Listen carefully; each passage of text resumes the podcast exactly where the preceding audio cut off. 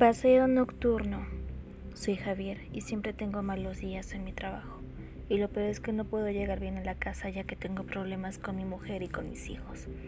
Ya llegué, Lidia. Ya era hora, es demasiado noche. ¿En dónde estabas?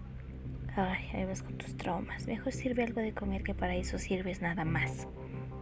Yo con Lidia ya no teníamos nada, solo estaba con ella por dependencia y no quería que se quedara con la casa. Habría muchos problemas.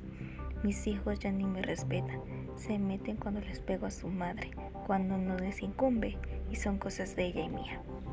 Tenemos una sirvienta llamada Marisa, que solo hace el quehacer, pero conmigo hace más que el quehacer. Cuando no hay nadie en la casa, me la paso con ella desahogándome en la cama, cuando tengo vacaciones o tengo tiempo. Aún sigo considerando lo que me dijo una noche. ¿Por qué no te separas de tu mujer y te vas conmigo? Los niños. Y no quiero pelear con la casa. Son demasiados problemas. Porque ella tampoco se iría de aquí. Mm, ¿Y si la atropellas? En una noche, no sé. Así será más fácil liberar de todos esos problemas. Y si te vas rápido, nadie se dará cuenta. Quisiera, pero no es tan fácil. Tengo que esperar a que ella salga un día así, en la noche, en una calle o avenida sola donde no haya ninguna persona. Mm, en la avenida Brasil es la indicada. Tendré que pensarlo. Estuve pensando varios días en lo que me había dicho Marisa y al fin decidí hacerlo.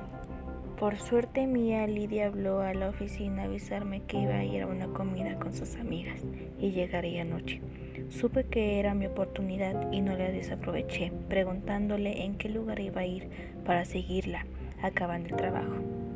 En fin, me dio los datos y dando, y dando las seis me fui a ese lugar. Esperaba en el auto mientras la veía.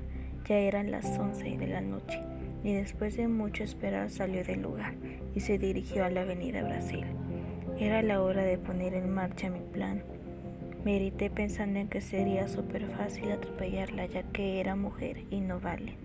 Aparte sí, solamente me quedaría con la casa sin ningún problema y con mis hijos fácilmente y me quitaré todo el estrés con ese atropello. Lidia iba cruzando la avenida cuando aceleré solo sentí como sus huesos tronaban por mis llantas.